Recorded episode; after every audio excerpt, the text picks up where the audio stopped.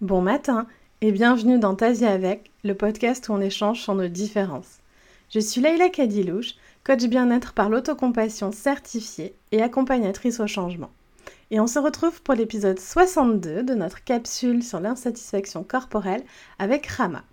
C'est le dernier épisode de cette capsule et je suis vraiment très heureuse de le clôturer avec Rama. Rama est une femme noire et elle vient nous raconter son histoire. Et dans son histoire, on voit bien comment le racisme systémique a influencé son image corporelle et donc sa satisfaction corporelle et son insatisfaction corporelle. Qu'est-ce que c'est le racisme systémique? Alors je vais prendre la définition de Wikipédia. Le racisme systémique ou racisme institutionnel est une notion décrivant une forme de racisme qui est ancrée dans l'organisation et les relations sociales au sein d'une société ou d'une organisation. Ce racisme génère et entretient des discriminations qui touchent aux différentes sphères de la société, telles que la justice pénale, l'emploi, le logement, la santé, le pouvoir politique et l'éducation. Le racisme systémique, c'est en fait des croyances racistes qu'on perpétue sans se rendre compte qu'on les perpétue et que ce sont des croyances racistes. C'est un sujet qui me tient particulièrement à cœur, parce que déjà, le racisme systémique, il y en a énormément, toujours. Il fait toujours énormément de mal. Mais aussi, j'ai la croyance que la plupart des personnes blanches perpétuent ce racisme systémique sans s'en rendre compte et contre leur volonté. Je m'explique, j'ai vraiment cette croyance, et c'est ma croyance, que euh, la plupart des personnes blanches ne sont pas fondamentalement racistes et veulent de l'inclusion dans la société, mais ne se rendent pas compte qu'elles perpétuent ça, en fait. Que euh, ça existe euh, et les problématiques avec ça, je pense que c'est vraiment un manque de connaissances. Et c'est précisément pourquoi j'ai créé Ta vie avec. C'est pour montrer d'autres réalités de vie et ce que ce qu'on fait, quelles conséquences ça peut avoir sur la vie de l'autre. Et on voit très bien dans l'histoire de Rama, je vous laisserai écouter, mais comment le racisme systémique lui a amené à un moment donné à se poser la question est-ce que je peux être désirable en tant que femme noire, en fait? Et euh, vous allez voir que dans son histoire, ce qu'elle nous raconte, il n'y a rien d'exceptionnel. C'est quelque chose, enfin, ce qui lui est arrivé, le racisme qu'elle a subi, est extrêmement courant, en fait. Voilà. Ben, je vous laisse écouter cette dernière capsule. À la fin de la capsule, je vous lance un petit défi pour clôturer euh, notre aventure. Ce sera aussi le dernier épisode sur ce format-là. Mais ça, je vous en dis vite un peu plus la semaine prochaine. Bonne écoute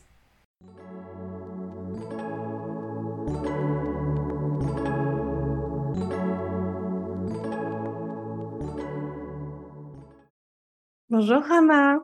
Bonjour Leïla. Est-ce que tu veux bien te présenter pour les personnes qui ne te connaissent pas? Oui, donc je m'appelle euh, Rama, j'ai 30 ans, euh, j'habite à Colmar en Alsace. Euh, donc je suis une femme noire, hétérosexuelle, pour faire un petit clin d'œil au podcast Kif Taras, où les gens se, se présentent comme ça. donc je suis née, j'ai grandi en France et mes deux parents sont nés euh, au Sénégal. Merci, merci d'être avec nous aujourd'hui pour euh, clôturer cette capsule sur l'insatisfaction corporelle. Et euh, je suis vraiment très heureuse que tu sois avec nous. C'était vraiment très important pour moi d'interviewer une personne racisée et, et enfin, si possible une femme noire, parce que mmh. dans le spectre euh, c'est les personnes les plus invisibilisées, en fait, euh, souvent. Mmh. quel a été ton rapport à ton corps? Oui. Alors, euh, si je remonte chronologiquement, quand j'étais enfant, j'ai pas eu de soucis particuliers avec, avec mon corps. j'ai, en fait, j'ai changé quelques fois d'école en étant euh, quand j'étais en primaire. Et il y a eu une fois, en fait, quand je suis arrivée dans l'école, il, il, y a un petit garçon qui a fait une remarque.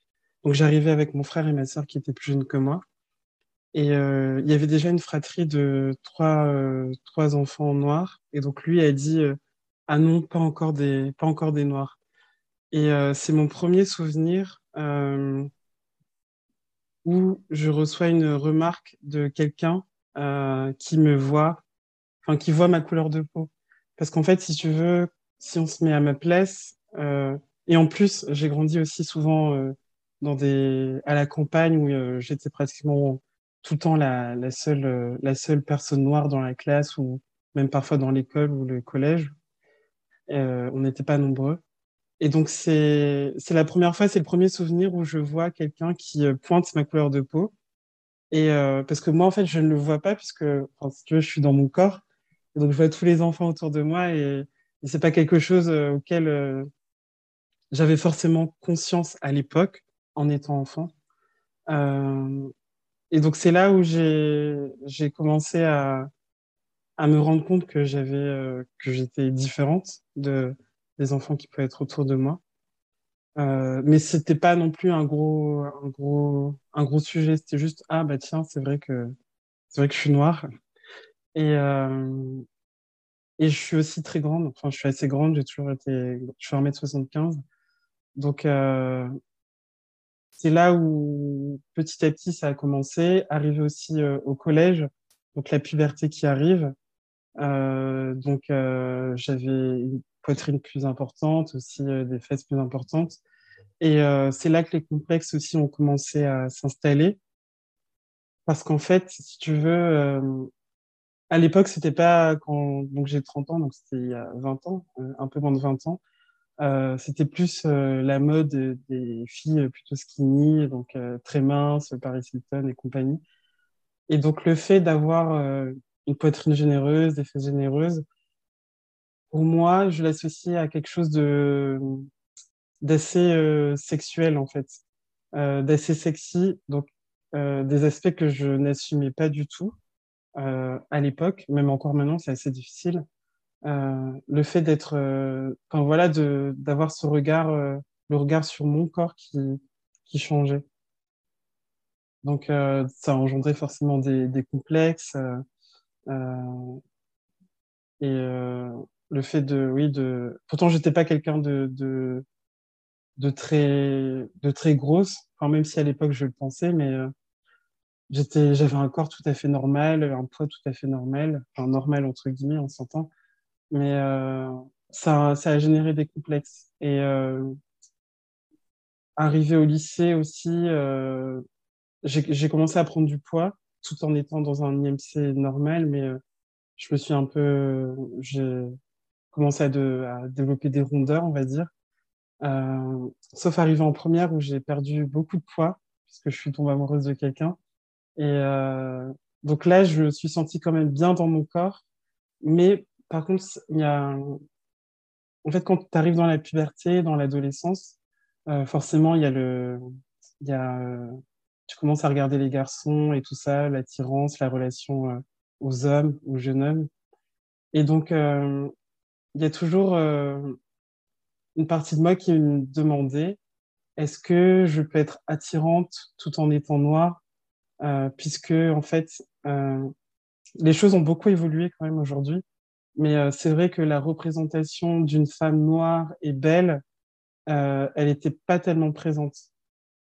Et donc, euh, j'avais ce, ces pensées-là, ces complexes-là de me dire, est-ce que je peux, je pourrais attirer quelqu'un en étant, en étant une femme noire? Et surtout que je, suis plutôt dark skin, j'ai, j'ai la peau assez foncée. Donc, c'est des questionnements que j'ai eus en étant adolescente. Euh, et je me rappelle aussi une fois en sixième aussi, une fille qui m'avait dit, euh, je sais pas pourquoi on se chamaillait, et puis elle m'a dit, mais toi, euh, tu trouveras jamais quelqu'un euh, parce que t'es noir. euh. Et donc c'est des et ça ça m'a marqué. euh, 20 ans après, je m'en souviens encore. C'est des questionnements que j'ai que j'ai eu en fait, de me dire, est-ce que je peux être belle et noire? Est-ce que je peux être attirante et noire? Alors que et c'était vraiment vis-à-vis de l'extérieur, puisque moi, je me suis trouvée jolie, même si j'avais certains complexes. J'ai grandi avec une maman qui, euh, qui prenait beaucoup soin d'elle, qui se préparait, qui adorait les tenues, euh, se maquiller, etc. Très coquette, et je le suis aussi. Donc, si tu veux, quand je suis chez moi, quand je suis toute seule, je, je me trouvais belle.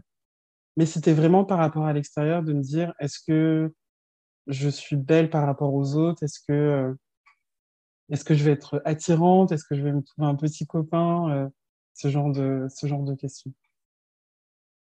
Merci. Euh, oh, pardon. oui, et non, voilà, c'est bon. Non, mais ça, ça me rend. C'est très important ce dont on parle aujourd'hui, mais alors ça me rend tellement triste qu'on puisse se poser la question de est-ce qu'on peut être attirante euh, à cause de sa couleur de peau? Euh, et en même temps, on comprend très bien dans ce que tu nous expliques, Rama, comment ce questionnement est arrivé. Euh, tu es souvent la seule noire dans la classe ou dans l'école ou peut-être même dans le village. à ce moment-là, donc c'est vrai qu'aujourd'hui on a un peu plus euh, c'est pas encore ça, hein, mais il y a encore un mm. peu plus de représentation de femmes noires dans les médias et tout ça. Mais bon, bah, à l'époque, euh, il n'y avait rien du tout. Hein, euh, il n'y avait mm. pas, même j'imagine que les poupées ou les Barbies, c'est toujours blanc. Mm. Il y a un grand manque de, de représentation de la femme noire. plus les remarques racistes euh, des, euh, de, tes camarades de, classe, ben, enfin, on mmh. comprend très bien comment ça se crée. Et euh, par plus, il faut comprendre qu'à chaque fois qu'on a des discriminations, les, autres questionnements sont là quand même. En fait, ce questionnement de j'ai des seins, j'ai des fesses, j'ai des formes, donc je ne correspond pas au modèle de beauté années 90, super plat et tout, euh, ben euh, ça c'est quand même là en fait. Donc la discrimination rajoute toujours au questionnement qu'à peu près toutes les femmes, je pense, ont euh, à, ce moment-là. par quelle étape, toi, tu t'es passé Donc, tu nous as expliqué comment ça s'est construit. Puis, que toi, tu te trouvais jolie et tout ça, mais c'était une question de est-ce que je peux être acceptée par l'autre, quoi, en fait? Enfin, mhm. dans les yeux de l'autre, est-ce que je peux être euh, sexy, désirable? Comment ça a évolué, ça, pour toi? Mmh. disons que j'ai ces complexes-là, euh, ils se sont un peu, je dirais, renforcés avec le temps en grandissant. Même si aujourd'hui ça va mieux, parce que j'en parlerai après, mais euh, euh, si tu veux, quand j'étais enfant, j'avais cette conscience-là d'être euh, différente des autres, enfin, du moins des personnes qui étaient autour de moi. Et c'est vraiment en grandissant, en allant vers l'adolescence, même la première, les premières années dans, dans la vingtaine, j'ai l'impression que c'est des choses qui se sont renforcées. Et aussi parce que j'ai pris du poids à partir de mes 20 ans, on va dire. Euh, c'est quelque chose qui, oui, qui, qui s'est renforcé euh, au fur et à mesure que je grandissais. Euh, et aussi, aussi une chose aussi que j'ai pas pas parlé, qui est aussi importante, c'est les cheveux. Donc j'ai les cheveux crépus. Et donc jusqu'à il y a très récemment, c'était impossible pour moi d'avoir mes cheveux crépus au naturel quand je sortais de chez moi. Donc, j'avais tout le temps les cheveux tressés. Et euh, donc, je les défaisais le week-end, je les refaisais pour que le lundi, quand j'allais à l'école au collège, au lycée, on ne voit pas mes cheveux naturels. Et euh, c'est qu'il y a très récemment, donc notamment avec le mouvement euh, Napi, on peut voir de plus en plus de femmes porter leurs cheveux crépus. Mais avant, c'était vraiment, c'était impossible, impensable pour moi de sortir avec. Et il y avait vraiment cette croyance au sein de, des personnes noires que les cheveux crépus euh, euh, déjà ne pouvaient pas pousser, ne pouvaient pas, euh, enfin, ce, étaient très, des cheveux très abîmés, fragiles, et, et c'était très très rare de voir une femme avec ses, ses, cheveux crépus. Et tout de suite, il y a cette image de, parce qu'en fait, le cheveu crépus peut pas être, peut pas être très lisse, impeccable. Donc cette notion de d'un peu de débrailler tu vois, de, d'un peu sauvage, euh, qui euh, indomptable. Donc, euh, mais ça, ça j'ai réussi à, enfin, grâce à Internet, en fait, grâce à YouTube, à des personnes qui ont fait des vidéos, je me suis dit, à mes mains, je peux quand même porter mes cheveux crépus. Ça peut être très joli et euh, j'ai pas besoin de les défriser ou de, de tout le temps les avoir tressés. je peux les porter tels quels et ils sont très beaux comme ils sont. Ils n'ont pas besoin d'être red baguette pour les trouver jolis.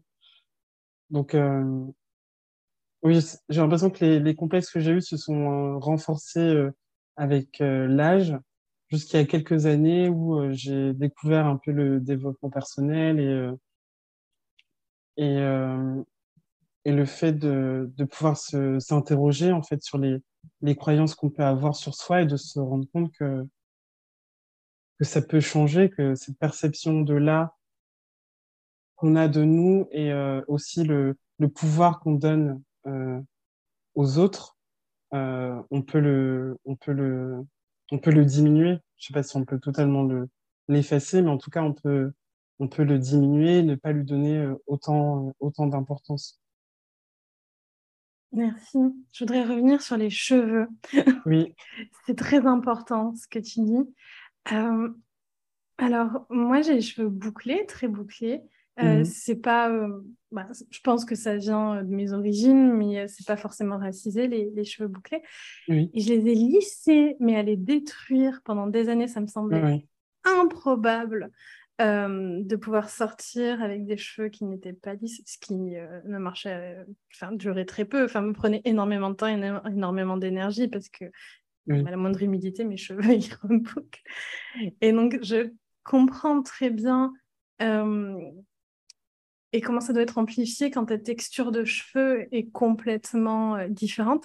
Et il n'y a mhm. pas très longtemps, j'ai entendu un témoignage d'une personne euh, noire avec les cheveux crépus mhm. qui expliquait qu'en fait, le jeudi, elle se lave et elle s'occupe de ses cheveux.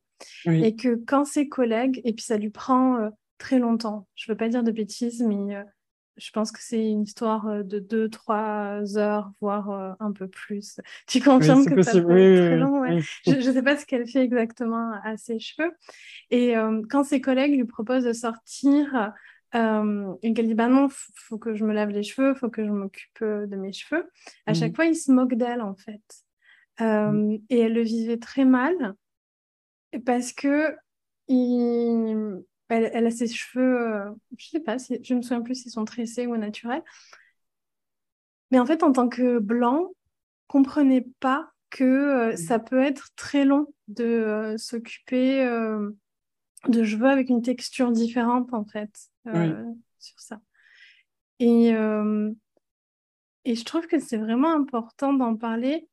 et notamment, il y a, c'est très récent, hein, mais je pense, euh, ouais, je pense qu'en avril, j'ai eu une grande prise de conscience de, euh, du fait que c'était un énorme privilège de pouvoir aller dans n'importe quel coiffeur et de savoir mmh que ce coiffeur va pouvoir s'occuper de ma texture de cheveux. Oui, c'est vrai, c'est vrai. Euh, moi, je me suis fait presser toute ma vie. Enfin, c'est très très rare que je sois allée dans un salon peut-être deux, trois fois dans, dans ma vie euh, pour faire des défrisages. Mais euh, aujourd'hui, je ne peux, enfin, je peux pas aller dans n'importe quel coiffeur. Mais surtout, les coiffeurs n'accepteront pas de me, de toucher à mes cheveux.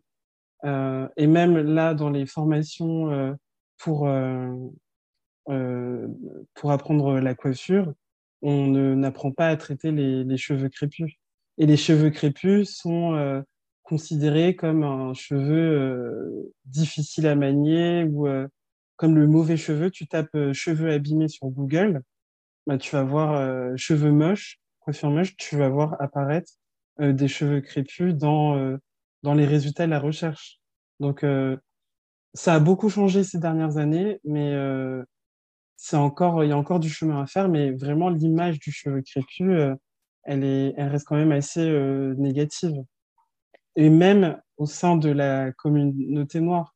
C'est-à-dire que moi, quand j'étais enfant, euh, avoir ses cheveux crépus euh, comme ça au naturel, euh, même vis-à-vis euh, d'autres personnes noires, c'était quelque chose, euh, bah, t'es pas coiffé ou t'es débraillé, alors que c'est juste la nature de notre cheveu qui est comme ça. Et il pourra. de, de, c'est dans sa nature de pas être.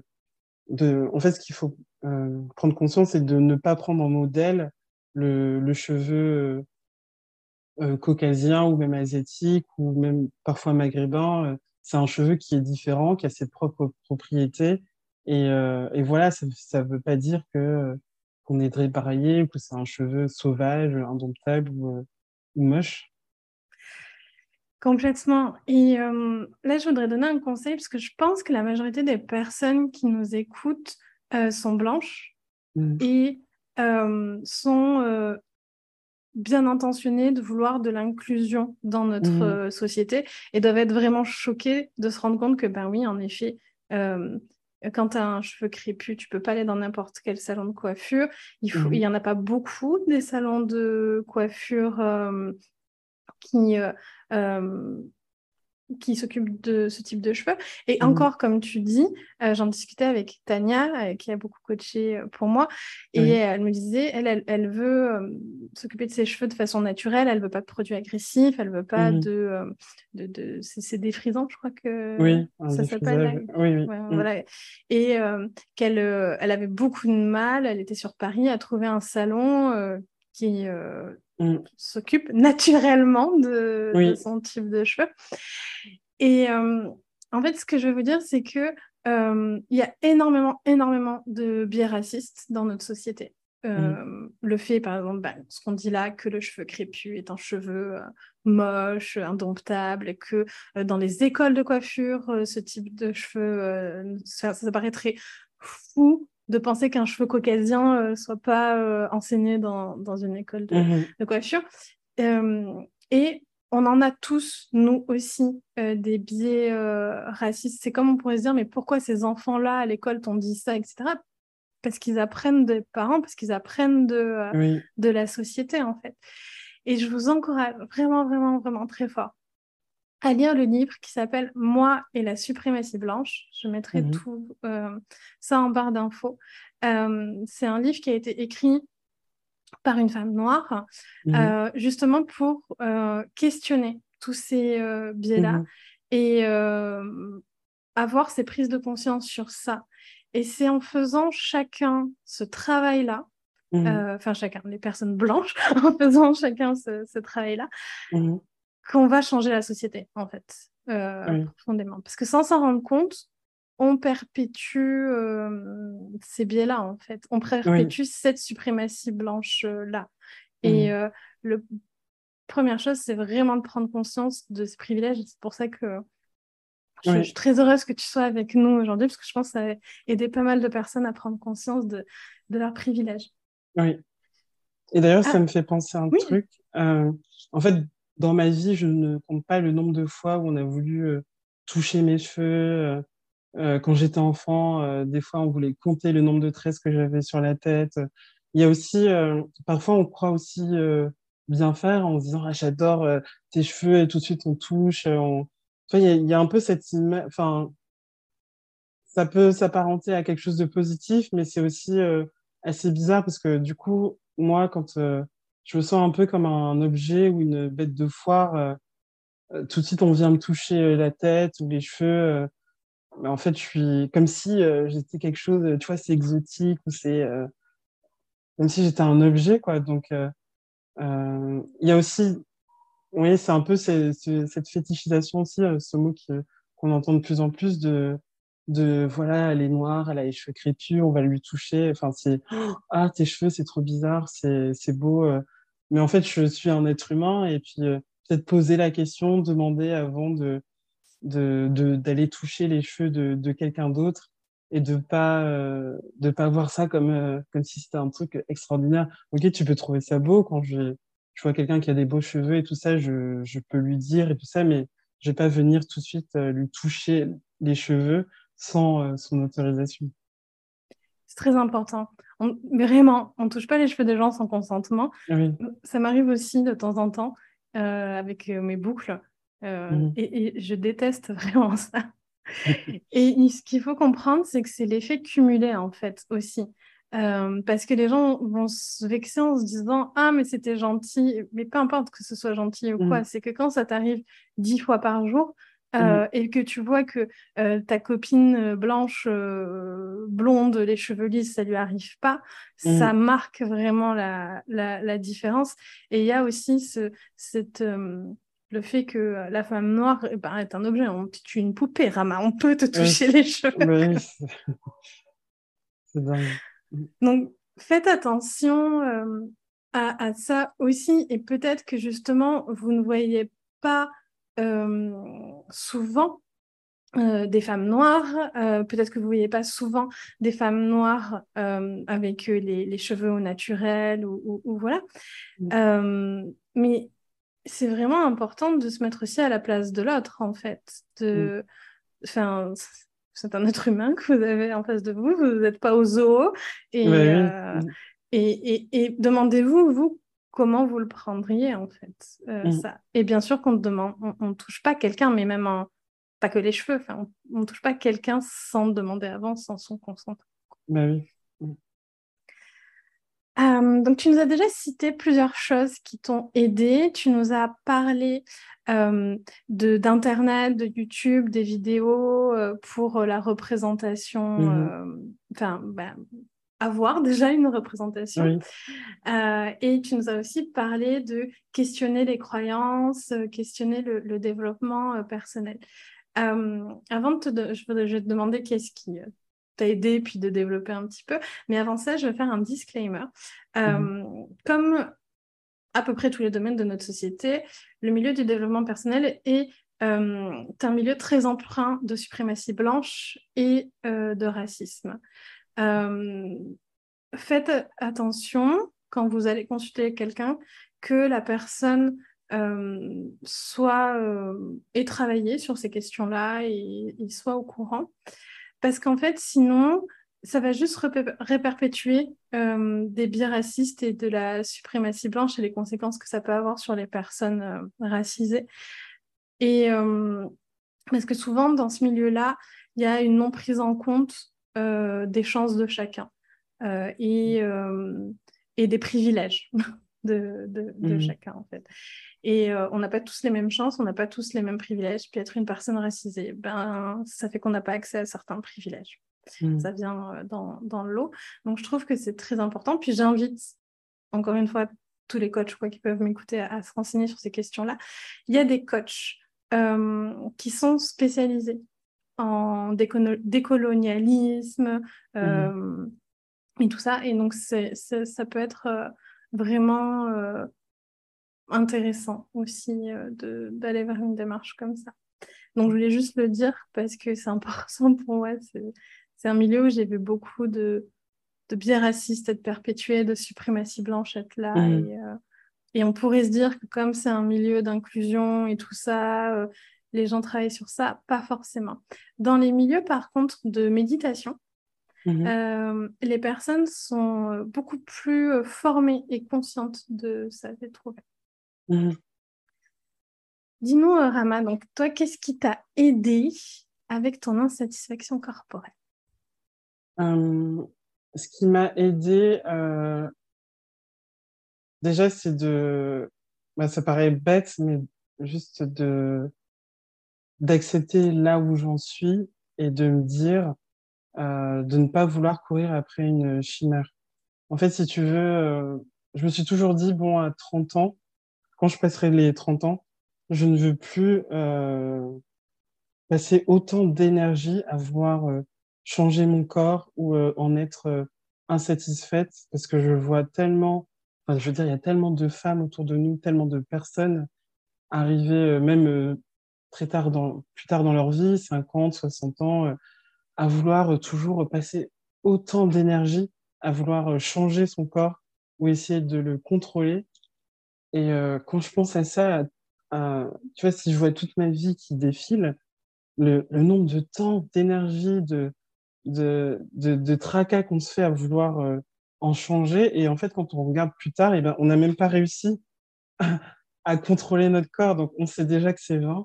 Donc, euh, vraiment, j'ai eu j'ai cette volonté-là. Je me suis dit, quand j'aurai 30 ans, stop, enfin, j'ai pas envie de, passer autant de, d'avoir autant de charge mentale dans mon corps. Donc, de me dire, bon, bah, ok, je suis, je suis comme ça. Donc, euh, essayer de travailler à accepter là où j'en suis. Euh, donc, juste l'acceptation, accepter euh, que je suis comme ça et que, et que voilà, je j'ai pas de contrôle sur mon corps. Euh, et aussi euh, beaucoup par le regard des autres, dans le sens, enfin, dans le sens, le regard que je pouvais porter sur les autres. Euh, parce qu'au final, euh, on, fait beaucoup de jugements, même si je suis quelqu'un, je suis pas, je suis pas, je suis quand même, je trouve quelqu'un d'assez tolérante, mais on a beaucoup de, de jugements vers les autres. Bah, elle, porte telle couleur, mais ça va pas à sa incarnation, ou elle porte tel type de vêtements, mais euh, elle devrait plutôt porter ce genre de vêtements selon sa morphologie, mais en fait, euh, on s'en fiche. Euh, L'important, elle est très bien dans les vêtements qu'elle porte, et puis c'est ça qui est important, c'est pas tel vêtement va à telle morphologie ou donc vraiment de d'essayer de, de changer le regard que je pouvais porter sur les autres et qui va indirectement influencer le regard que j'ai sur moi. Et aussi de, de faire le tri dans, dans ce que je pouvais avoir dans mes réseaux sociaux ou dans comment je regardais euh, les personnes que je croise, dans le sens euh, de me dire ah mais cette femme-là elle est belle parce qu'elle elle elle a tel elle correspond à tel critère euh, des standards de beauté tout ça, mais vraiment d'élargir le regard que je pouvais avoir sur les autres pour m'accepter tel que je suis et surtout me rendre compte que bah, que qu'il y a, de, que la beauté elle est vraiment diverse euh, et que c'est pas euh, c'est pas parce que je fais pas un, un, un 34 euh, que j'ai pas euh, la peau euh, métisse ou les cheveux ondulés tout ça que que je suis moche. Enfin je quand je suis seule chez moi je me sens très belle. Donc pourquoi quand je passe la porte euh, ça change? Donc vraiment le, le regard des autres accepter m'accepter tel que je suis et aussi me reconnecter à, à mon corps parce que j'ai pris du poids euh, arrivé dans la vingtaine, mais c'est vrai qu'en m'intéressant euh, euh, aux émotions, tout ça, au développement personnel, même si le développement personnel, j'ai un peu une relation amour-haine avec, mais de me, de vraiment me reconnecter à moi, me toucher, me regarder, me prendre en photo, et que si je me sens belle, eh ben il n'y a pas de raison que je le sois plus en passant le, la porte de, de chez moi.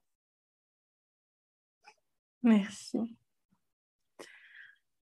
Et qu'est-ce que tu aimerais dire à la petite fille ou à l'adolescente que tu as été?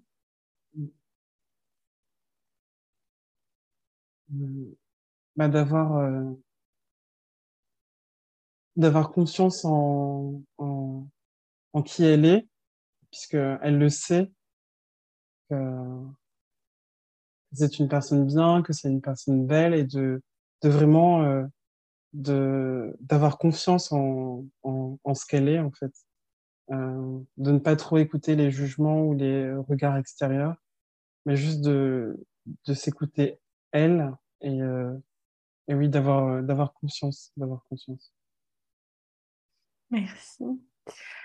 Quand c'est notre dernier épisode, je voulais donner un petit défi aux personnes qui nous écoutent, qui euh, collent très bien avec ton histoire.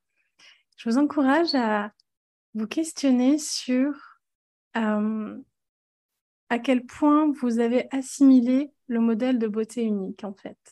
De euh, est-ce que les, les, cheveux crépus, c'est beau? Est-ce que les, les, corps gros, c'est beau? Est-ce que les personnes qui ont la peau noire, c'est beau? Est-ce que les personnes mmh. qui ont la peau métisse, c'est beau? Est-ce que, enfin voilà, questionnez euh, tout ça.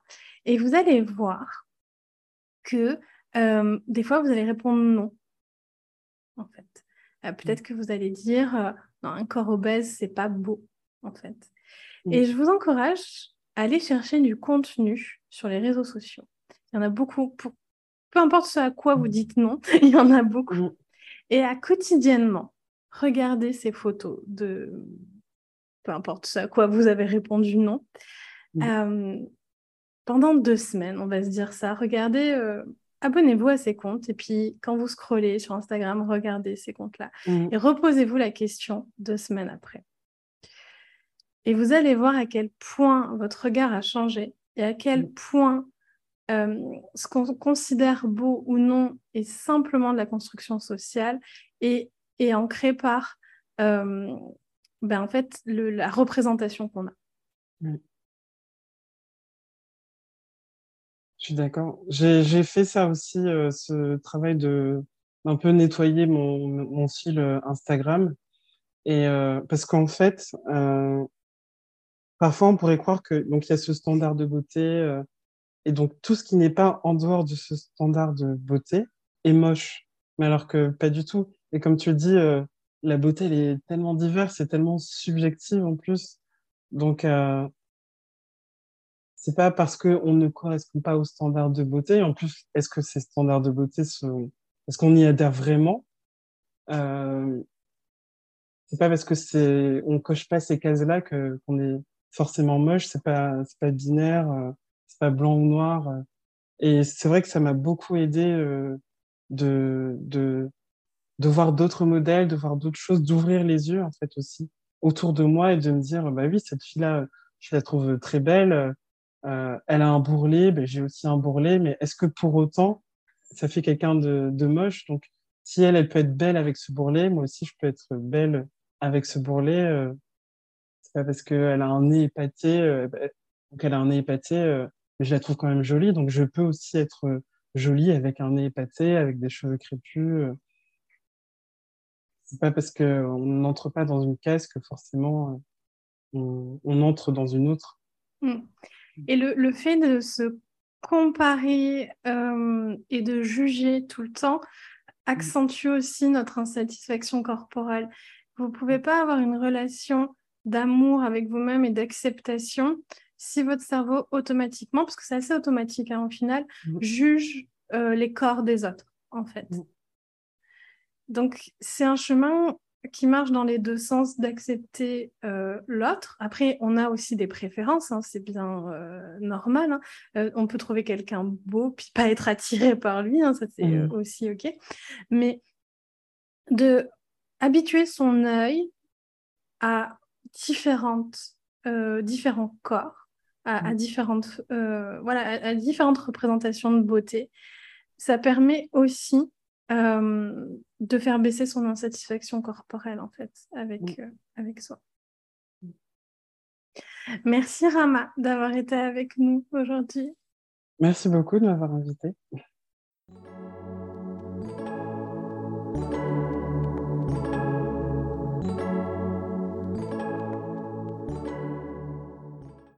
Merci d'avoir écouté cet épisode jusqu'au bout. Si tu souhaites en savoir plus sur mes accompagnements, n'hésite pas à me suivre sur Instagram, Facebook ou sur notre site internet www.lklcoaching.com. Force et amour à toi